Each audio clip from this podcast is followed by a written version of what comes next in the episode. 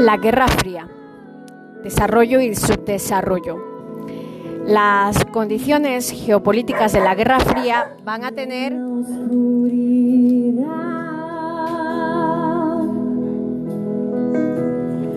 gran importancia en aspectos relativos al desarrollo. La magnitud de la catástrofe humana y económica derivada de la Segunda Guerra Mundial no conocía parragón en la historia humana. Este hecho facilita el planteamiento de profundos interrogantes respecto a la posibilidad de un desarrollo humano continuo. Hasta entonces, la idea general era la de que el hombre y las sociedades tienden avanzar históricamente en su desarrollo de forma imparable. El paradigma de este pensamiento es el optimismo ilustrado del siglo XVIII y su idea de progreso pero la Segunda Guerra Mundial representó una profunda quiebra de esta idea. La cuestión que flotaba en el aire es el debate filosófico y político. Era como podemos hablar de progreso humano después de Auschwitz. No obstante, esta quiebra era más una quiebra moral, ética que programática, ya que el programa de desarrollo científico y económico ad infinitum no fue abandonado. Los países europeos devastados por la guerra tenían sus economías prácticamente desmanteladas y el tejido social e institucional seriamente dañado y fragmentado.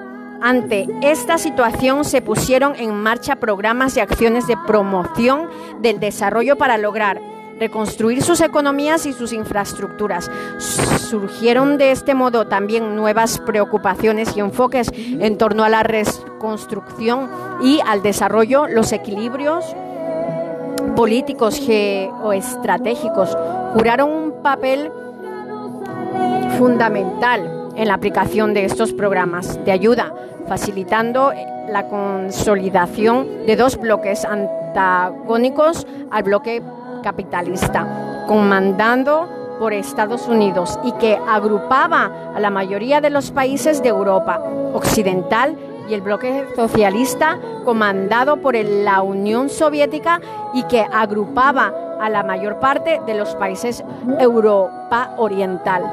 Junto a esta situación de reconstrucción social y económica de los países europeos, encontramos una dinámica paralela, la liberación nacional de las antiguas colonias. Estas aprovechan la coyuntura histórica para poner en marcha movimientos de liberación nacional y alcanzar su independencia económica y política. Se inicia de esta forma un proceso de importancia fundamental para la teoría del desarrollo como es la descolonización. La descolonización aparece en principio como una dinámica de liberación social cargada de esperanza para las antiguas colonias que tras muchos años de subordinación política y explotación económica alcanzan su libertad. Esta esperanza radica en la idea de que el subdesarrollo económico y social de estos países es consecuencia de la explotación y misericordia de sus recursos por parte de las metrópolis y que por lo tanto la recuperación de la libertad económica política representa también el inicio del fin del, del subdesarrollo. Desgraciadamente, esta esperanza quedará pronto frustrada por la evidencia de la perpetuación del subdesarrollo. Y la mayor parte de estos países, a pesar de haber culminado sus procesos de descolonización, muchas de estas antiguas colonias se endeudaron o se sumieron en un neocolonialismo, continuando su dependencia económica respecto las economías occidentales, sobre todo el África Negra.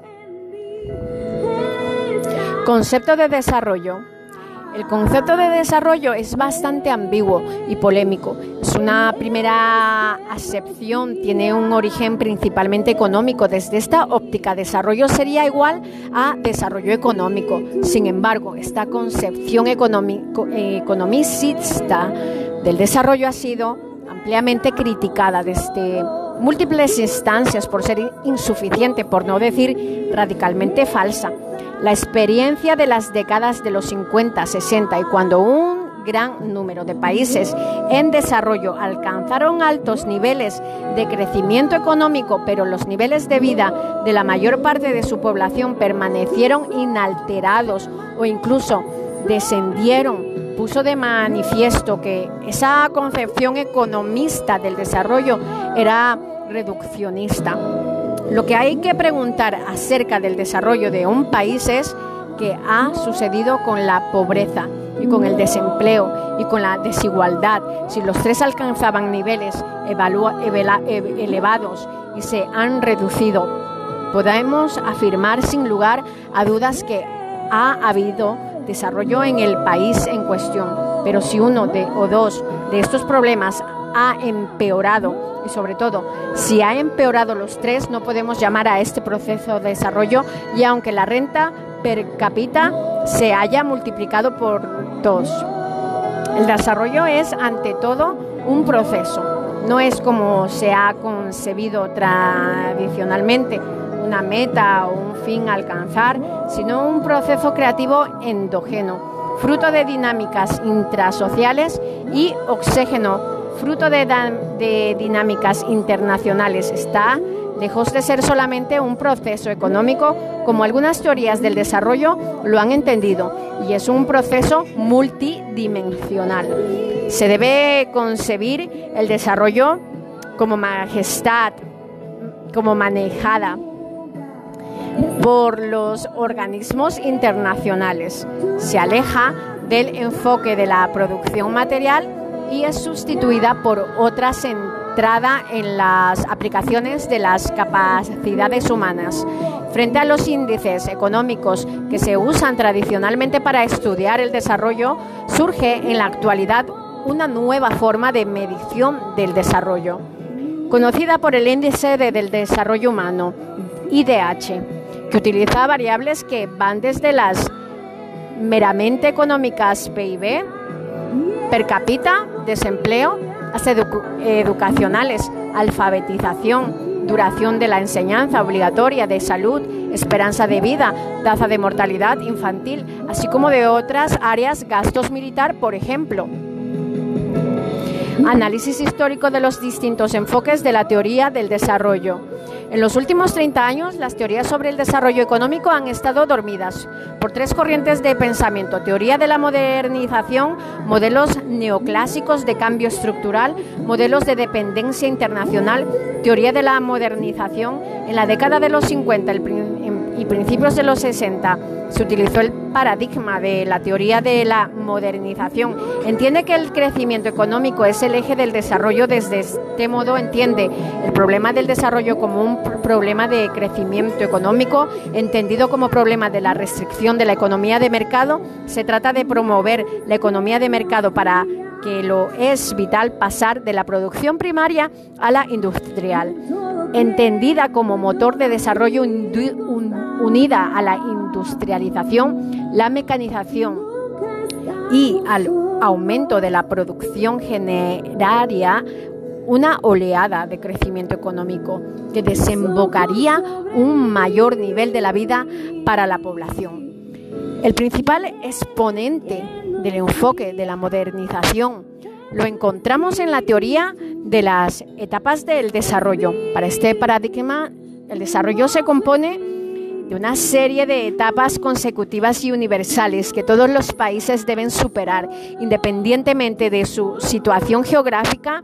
Es una teoría de desarrollo esencial económica. Básicamente, la idea que formula viene a ser una receta a aplicar por los países subdesarrollados para lograr alcanzar las metas de desarrollo logradas por los países occidentales. Estos tienen que seguir la senda que los países desarrollados siguieron antes de ellos. El Plan Marshall demostró que en un periodo relativamente corto de tiempo y gracias a la ayuda técnica y financiera de los Estados Unidos, se podían recuperar las economías de los países europeos devastados por la guerra. Haría falta un plan de esa eh, envergadura para los países pobres. Las sociedades agrícolas subdesarrolladas en Europa habían llevado una transformación para lograr evolucionar hacia sociedades industrializadas avanzadas.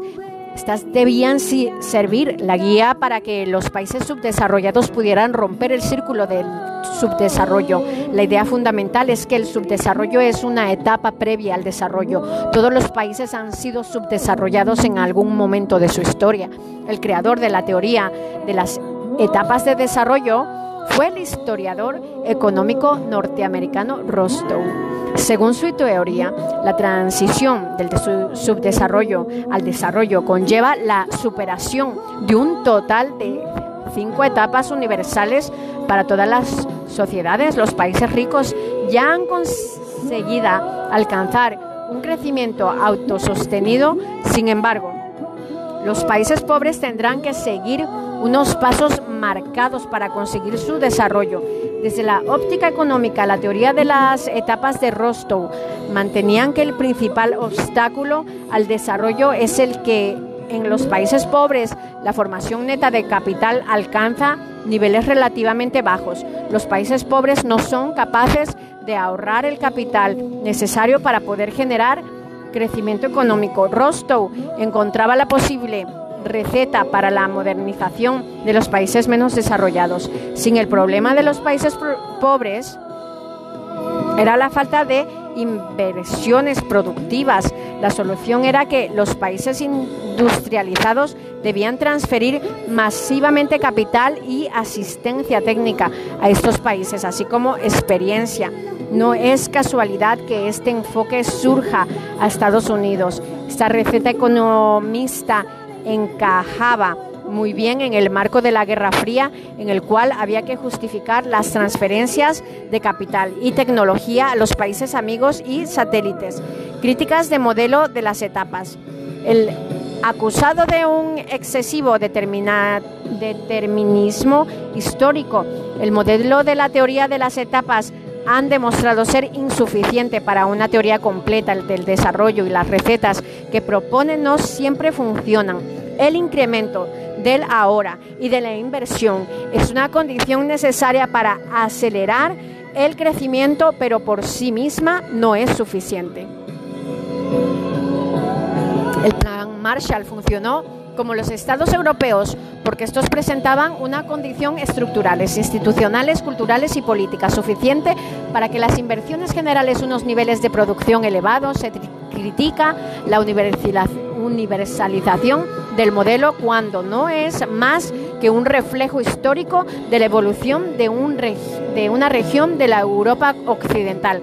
Además, hay un segundo aspecto fundamental que no se tiene en cuenta a la teoría de las etapas. Hoy día los países subdesarrollados forman parte de un sistema económico y político internacional muy integrado y complejo. Dentro de este sistema de interrelaciones internacionales hasta la mejor estrategia puesta en marcha por un Estado para alcanzar el desarrollo puede ser anulado por fuerzas externas que no están bajo su control.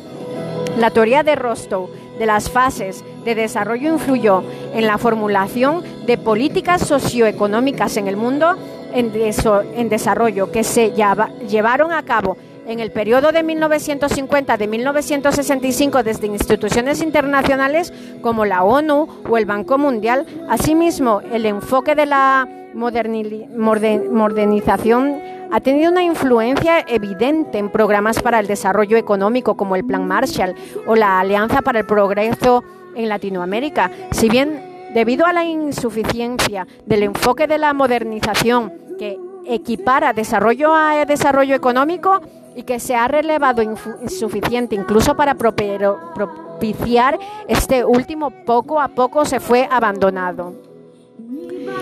Los modelos neoclásicos del cambio estructural. La teoría del cambio estructural se centra en el mecanismo por el cual los países subdesarrollados cuyos sistemas económicos se basan fundamentalmente en la agricultura tradicional de subsistencia transforman su estructura económica para convertirse en economías modernas con una importancia mayor de los sectores secundarios y terciarios y en estos modelos se usa la teoría de neoclásica del precio a la econometría moderna para la descripción de estos procesos de transformación. Uno de los modelos clásicos dentro de esta teoría es el de Nobel W. Arthur Lewis centrado en la transformación estructural de las economías de subsistencia. Todavía hoy tiene muchos partidarios entre los economistas norteamericanos que estudian la economía del desarrollo. Básicamente, el modelo consiste en la concepción de dos niveles estructurales. En los países en desarrollo, un primer nivel correspondiente a un sector tradicional agrario de subsistencia con un nivel de productividad muy bajo, nulo, y un segundo sector más moderno con una elevada productividad, pero muy poco desarrollo. En el primer nivel hay un excedente de mano de obra que puede ser encauzado al segundo nivel sin que defienda la productividad del primero, ya que esta es concebida como de subsistencia. Con el aumento de la mano de obra en el segundo sector aumenta la producción y con ello los beneficios de los capitalismo, capitalistas que reinvierten en inversiones que a su vez generan empleo captando más mano de obra procedente del primer nivel. El modelo se centra principalmente en el proceso de transferencia de mano de obra del sector tradicional al moderno y en el crecimiento de la producción y en el empleo.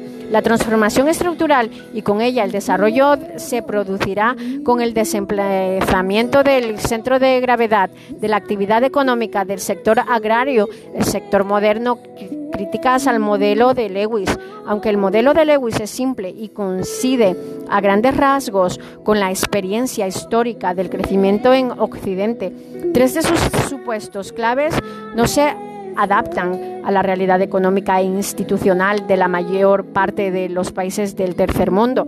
Primeramente, el modelo supone que el ritmo de transferencias de mano de obra y de creación de empleo de un sector al otro es proporcional a la tasa de acumulación de capital en este sector, pero no cuenta con la inversión de capital en equipos avanzados. Puede hacer innecesaria una tasa masiva de transferencia de mano de obra desde el primer sector. Esto suponiendo además que el capital se invierte siempre en el propio país hecho que está muy lejos de ser cierto. Otros aspectos que no se tiene en cuenta es que el aumento de producción y en consecuencia de beneficios puede repartirse entre los capitalistas poco numerosos, mientras que los niveles de renta y empleo de la mayoría de los trabajadores no varían de forma apreciable. Por esto, aunque crezca significativamente el Producto Nacional Bruto, PIB, de un país, las mejores las mejoras en el bienestar social agregó, agregado pueden ser pequeñas o nulas. El segundo supuesto discutible en el que hay un acceso sistemático de mano de obra, el primer sector y una capacidad ilimitada de y creación de empleo en el sector moderno, investigaciones realizadas, tienden a demostrar que los países en desarrollo tienden a pasar exactamente lo contrario.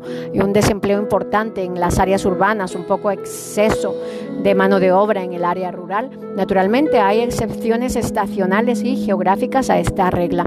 El tercer supuesto poco realista es que en el sector moderno hay un mercado de trabajo competitivo que garantiza la existencia de un salario urbano constante que agota el exceso de mano de obra rural. El hecho de es que los salarios en el área urbana tienden a crecer rápidamente a una, eh, en presencia de un elevado nivel de desempleo. Podemos concluir que cuando se tiene en cuenta los múltiples e-, efectos distorsionantes que se se dan en los países en desarrollo, hay que modificar considerablemente los supuestos del modelo de dos sectores de Lewis para que se adapte a estos este enfoque ha sido desemplazado fundamentalmente por dos enfoques diferentes que compiten entre sí, los modelos neoclásicos de cambio estructural, teoría económica moderna y modelos estadísticos de descripción para el proceso de cambio estructural y la teoría de la dependencia internacional. Esta última presenta una formulación más radical con un fuerte componente político. Para ella, el desarrollo y el subdesarrollo se enmarcan una estrategia de relaciones conflictivas de poder en el ámbito nacional e internacional. Esta teoría tiende a subrayar los impedimentos políticos e institucionales al desarrollo económico. Desde este enfoque se concibe la pobreza como un fenómeno político y no meramente económico. También debemos hablar del modelo de cambio estructural y pautas de desarrollo. Se trata de un modelo estructuralista empírico que trata de adaptarse a la situación real de los países en el desarrollo. Este modelo subraya la existencia de restricción nacionales e internacionales al desarrollo de los países empobrecidos. Entre las nacionales, entre las nacionales cabe destacar las limitaciones en las dotaciones de recursos, en la extensión de un país, pequeña dotación, territorio, insularidad, etcétera, en el tamaño de su población. Países escasamente poblados o superpoblados, así como en restricciones de carácter político, dictaduras, democracias formales, etcétera, cultural, conflictividad, interétnica, religiosa, etcétera, institucional, ausencia o debilidad institucional, corrupción, etcétera. Entre las internacionales se destacan los condicionales instituidos por el sistema económico internacional claramente ventajoso para los países desarrollados. Las dificultades en el desarrollo de estos, los países se localizan en ambos niveles, nacional e internacional, pero en fundamentalmente el sector internacional donde se encuentran los obstáculos más importantes. Es la más medida en, la medida en la eh, en que estamos en que estos países tengan acceso a aprovechar las ventajas que proporcionan los países desarrollados, fuentes de financiación tecnológica mercados para la exportación, etcétera. Podrían desarrollarse incluso más rápidamente de los que lo hicieron los países desarrollados. Este modelo, a diferencia del anterior, reconoce que los países en desarrollo forman parte de un sistema internacional que pueden promover e impedir su desarrollo. Los partidarios en este modelo estructuralista suelen mostrarse optimistas en el sentido en que piensan que una correcta identificación de los factores que propician en el desarrollo respecto a un país determinado junto con unas políticas adecuadas a nivel nacional e internacional genera necesariamente pautas beneficiosas de crecimiento autosostenido. Teoría de la dependencia. Se engloban en la teoría de la dependencia en conjunto de teorías y modelos que tratan de explicar las dificultades que encuentran determinados países para lograr su desarrollo. En los últimos años, los modelos enmarcados en este enfoque han ido ganando, han ido ganando adeptos debido a un desencantado cada vez mayor ante los modelos anteriores modelo de etapas y modelo de cambios estructural. Esencialmente en el enfoque de la teoría de la dependencia achaca el subdesarrollo a unas condiciones internas de carácter económico y político y unas condiciones externas en el ámbito internacional de dependencia y subordinación con respecto a los países desarrollados. Dentro de este enfoque se pueden identificar dos corrientes, el modelo de dependencia neocolonial y el modelo de paradigma falso. Modelo de dependencia neocolonial el modelo de dependencia neocolonial deriva principalmente del pensamiento económico político marxista. Este achaca el subdesarrollo del tercer mundo a la dinámica global de evolución histórica capitalista que genera sistemáticamente profundas relaciones de desigualdad entre los países ricos y los países pobres. Por lo tanto, el subdesarrollo de los países sobre es la otra cara del desarrollo, es decir, la consecuencia del desarrollo de los países industrializados. El pensamiento dependista neocolonial utiliza la dualidad centro-periférica para sostener que la economía mundial posee un diseño desigual y perjudicial para los países no desarrollados. De este modo, a los países pobres se les asigna en el sistema capitalista global un rol periférico de producción de materias primas con bajo valor agregado, mientras que las decisiones fundamentales se adoptan por parte de los países del centro capitalista a los que se les ha asignado la producción industrial del alto valor agregado. Esto imposibilita a los países pobres alcanzar la autonomía y el progreso deseados. Las mencionadas relaciones de desigualdad son similares a las que se dan entre el capitalista y el proletario en el nivel de las fuerzas de producción.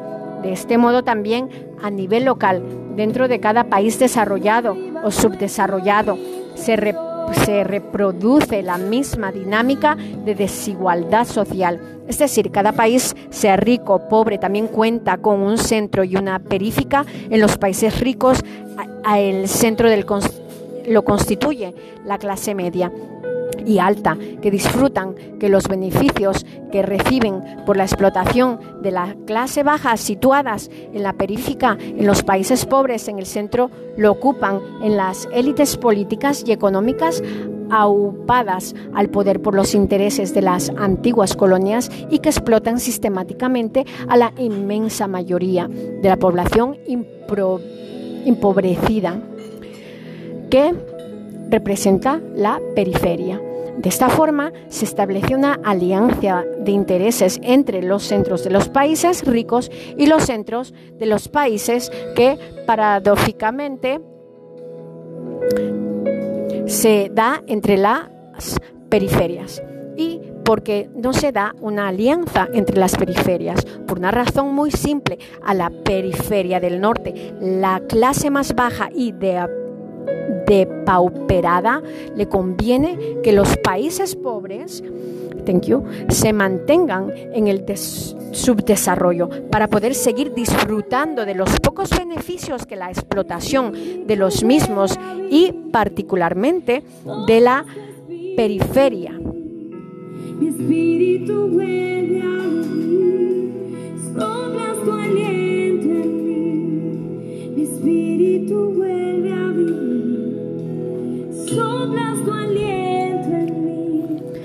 por parte de los países dominantes.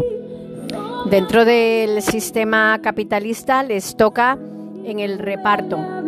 Piénsese, por ejemplo, en los bajos costes de las materias primas, en la explotación energética, etcétera la teoría de la dependencia identifica instituciones y actores capitalistas que actúan estratégicamente para asegurar la perpetuación de este sistema de explotación y para anular cualquier intento de transformación de la estructura internacional de dominio. Tales actores son fundamentalmente los gobiernos capitalistas de los países ricos, las grandes corporaciones y multinacionales, la gran banca, las organizaciones financieros internacionales, FMI, Banco Mundial, etc. Y en última instancia, los, propios ciudadanos de los países ricos. En resumen, esta perspectiva neocolonial y neomarxista atribuye la continuidad del subdesarrollo y la pobreza a la conjunción de las políticas explotadoras de los países capitalistas del hemisferio norte y de las pequeñas élites existentes en los países subdesarrollados, afirmando que el subdesarrollo, lejos de constituir una situación de retraso previa al capitalismo, es más bien una consecuencia y una forma particular del desarrollo capitalista que se conoce como capitalismo dependiente, modelo del paradigma falso. Este enfoque atribuye el subdesarrollo de tercer mundo a un asesoramiento bien intencionado, pero incorrecto por desinformación y desconocimiento por parte de expertos internacionales de los países desarrollados, agencias internacionales de desarrollo y otros actores internacionales en materia económica.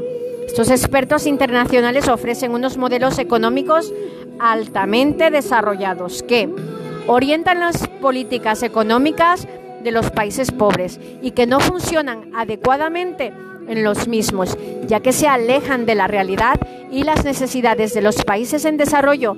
Estos modelos suelen estar basados en los modelos de Lewis y en los modelos del cambio estructural generalmente son beneficiosos solo en el ámbito macroeconómico beneficiando a las élites de estos países, pero inútiles para reducir las desigualdades o para la redistribuir la riqueza, en la práctica son modelos que terminan por, favorecer solo los intereses de las estructuras de poder existentes, ya sean nacionales o internacionales.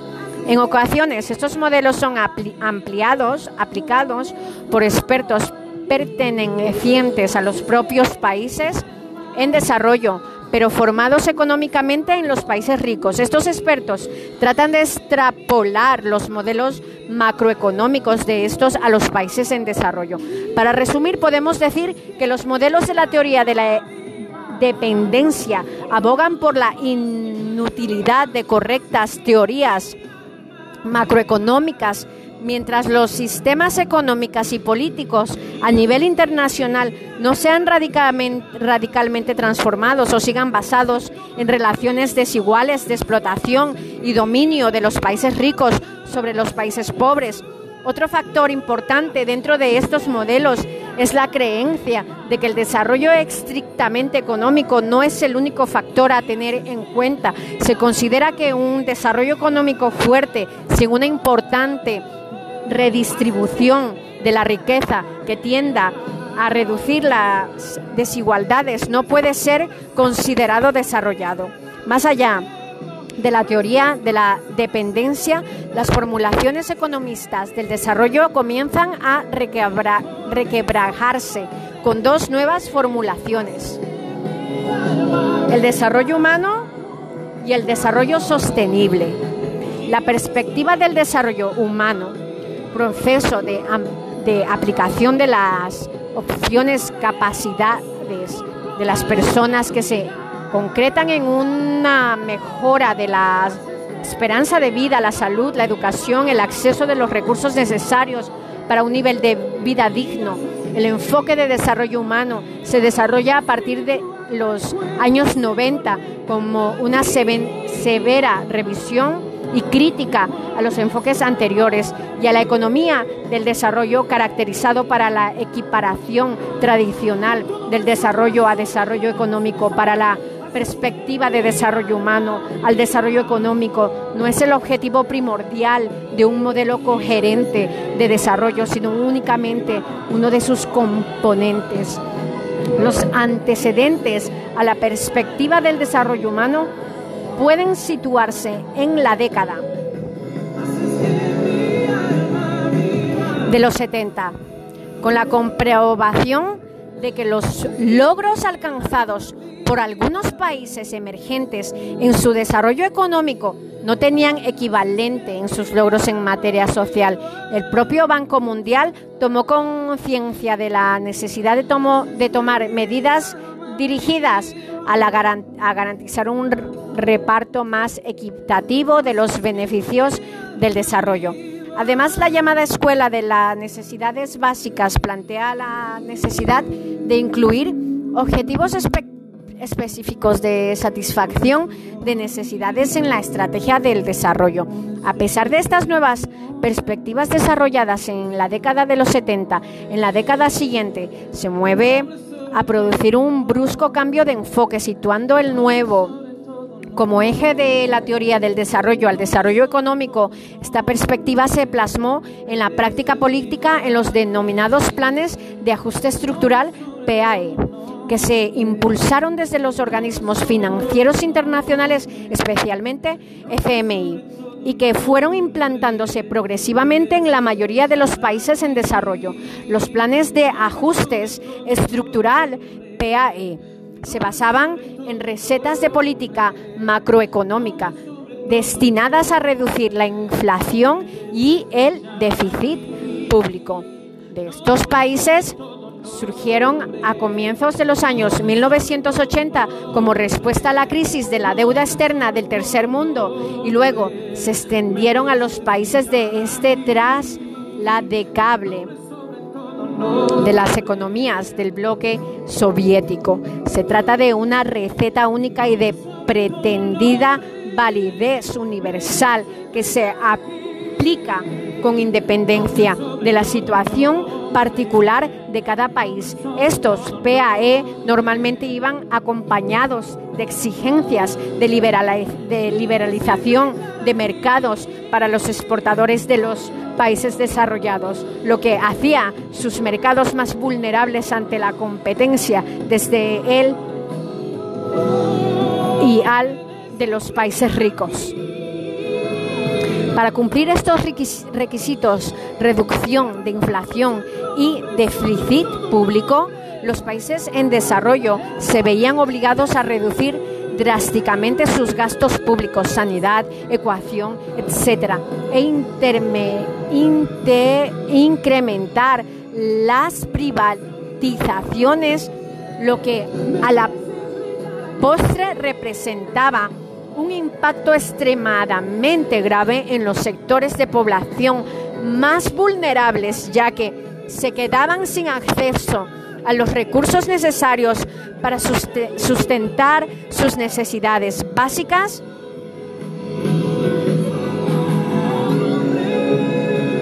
Las consecuencias sociales de la implantación de los programas de ajustes estructurales fueron en algunos casos devastadores. Ante estos efectos dramáticos, a finales de los 80 se empezó a hablar de la necesidad de un ajuste con rostro humano que reclama la necesidad de incluir en estos programas ajustes estructural, medidas de política social destinadas a, a contrarrestar los efectos negativos sobre la población pobre de los países en desarrollo. Un momento importante en este proceso en la propuesta del economista UIHA al PNUD en 1989 de elaborar con carácter anual un informe sobre el desarrollo humano a nivel mundial.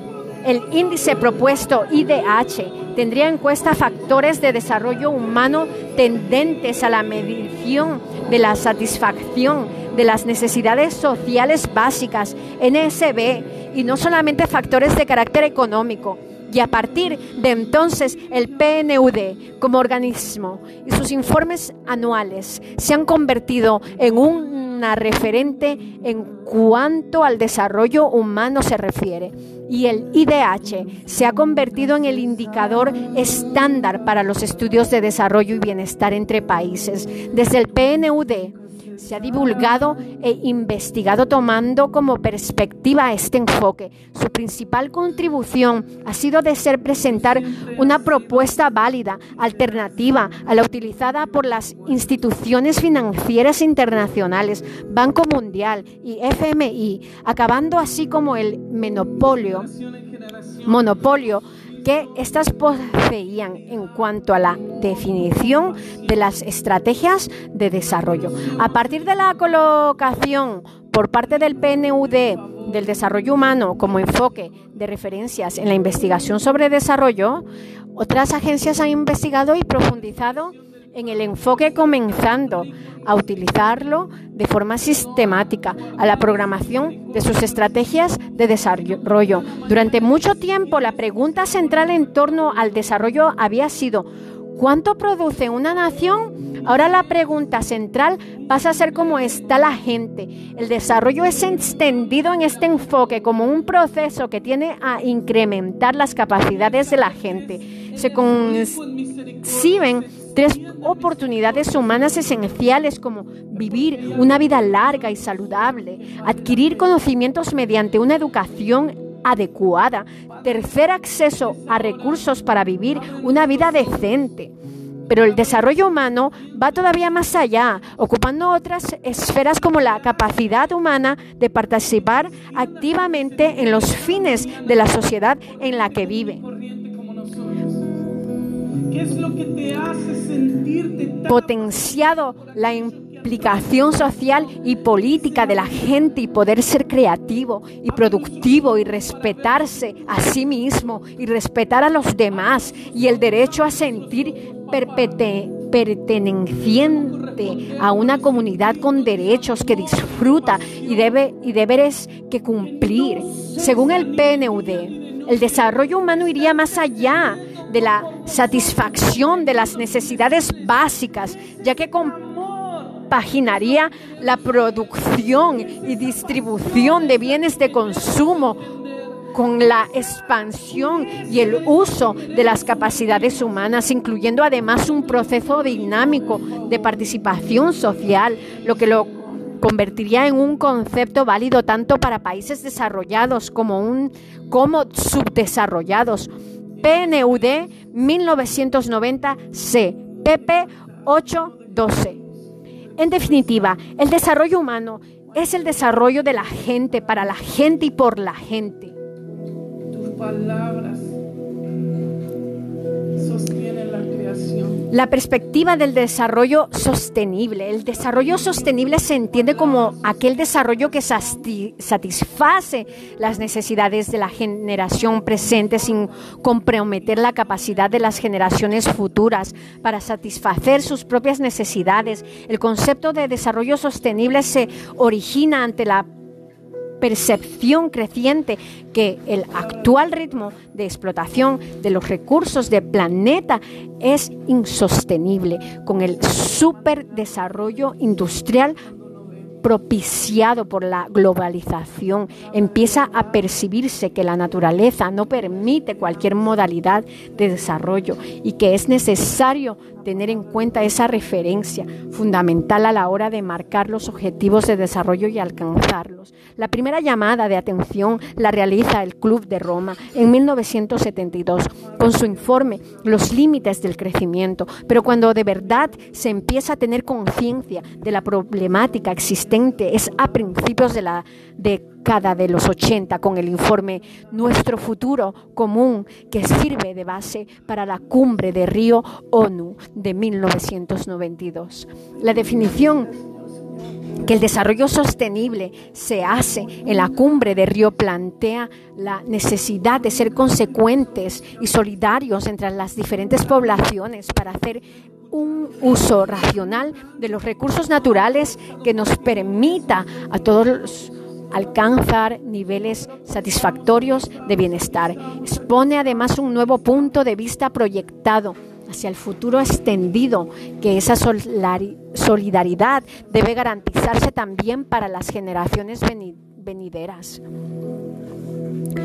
Los problemas más graves de sostenibilidad que se presentan como grandes retos en la actualidad son el deterioro de la atmósfera con sus inevitables efectos en el cambio climático, la contaminación debido al abuso de sustancias químicas, la escasez de alimentos original por el uso insostenible de la tierra, la pérdida de la biodiversidad o el problema del agua, pero además de la persistencia de estos problemas citados, el PNUMA en su informe anual de 2009 nos advierte de, ser, de surgen nuevos dilemas como el rápido aumento de las zonas muertas o como ausencia de oxígeno de los océanos o la reparación de enfermedades conocidas y desconocidas que guardan cierta relación con la degradación del medio ambiente. Todos estos problemas a nivel mundial son especialmente graves en los países en desarrollo y es que estamos viviendo mucho más allá de nuestros medios y dice un investigador del PNUMA en la cumbre de Río se sellaron importantes acuerdos en los que se reflejó la urgencia de actuar drásticamente para reducir los efectos más nocivos de estos fenómenos. Estos acuerdos, en la mayor parte de los casos, no están siendo cumplidos por los estados firmantes y lo que es más grave, algunos de los países con mayor responsabilidad en estos problemas ni siquiera han suscrito los acuerdos, caso de Estados Unidos o China. Desde algunas instancias se han criticado la ambigüedad del término. La respuesta solamente la tienes tú en tu corazón. ¿Qué voy a hacer con ese corazón que se me fue entregado? Y de eso quiero hablar. Sostenible. Este se puede entender en dos acepciones, una sostenibilidad fuerte y una sostenibilidad débil.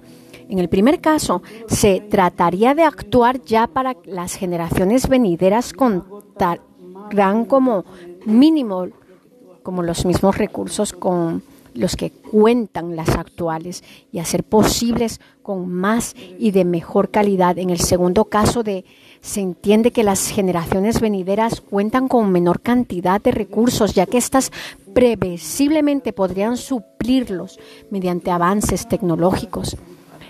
Este último punto de vista es cuando menos discutible, ya que hay recursos naturales que no parecen fácilmente sustituibles. Mediante avances tecnológicos, por ejemplo, los informes de los programas internacionales como el PNUA desvelan que la sobreexplotación pesquera puede poner en peligro a corto plazo la pesca como recurso natural. Cuesta trabajo idear como propia suplirse como avances tecnológicos la biodiversidad marina, un problema básico que plantea la sostenibilidad ambiental en su presunta incompatibilidad con un crecimiento económico y de unos niveles de consumo como los actuales. El problema básicamente es el siguiente. Los países industrializados han alcanzado ya niveles de consumo de recursos insostenibles si este modelo desarrollista basado en el consumo de recursos naturales se extrapola y a los países en desarrollo el colapso del sistema será inevitable por otro lado, los países en desarrollo reclaman un derecho a desarrollarse e industrializarse como hicieron antes que ellos los países ricos, por lo que algunas de las medidas que requerían para hacer frente al problema son especialmente costosas para ellos. No obstante, paradójicamente, algunas de las consecuencias más devastadoras de la degradación medioambiental sustentada en este modelo de desarrollo se sufren precisamente en los países pobres en forma de catástrofes naturales con sus consecuentes desastres humanitarios. Para, para afrontar este problema desde múltiples instancias de este empezando a imponerse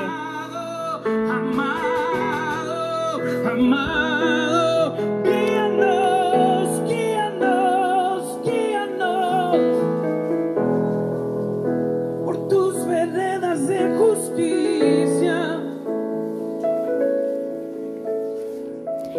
Tanto desde la perspectiva de desarrollo humano como la de, la de desarrollo sostenible, se supone una redistribución solidaria de recursos. En el caso del primero, de la redistribución partiría de las capas más favorecidas de las sociedades hacia las capas más vulnerables.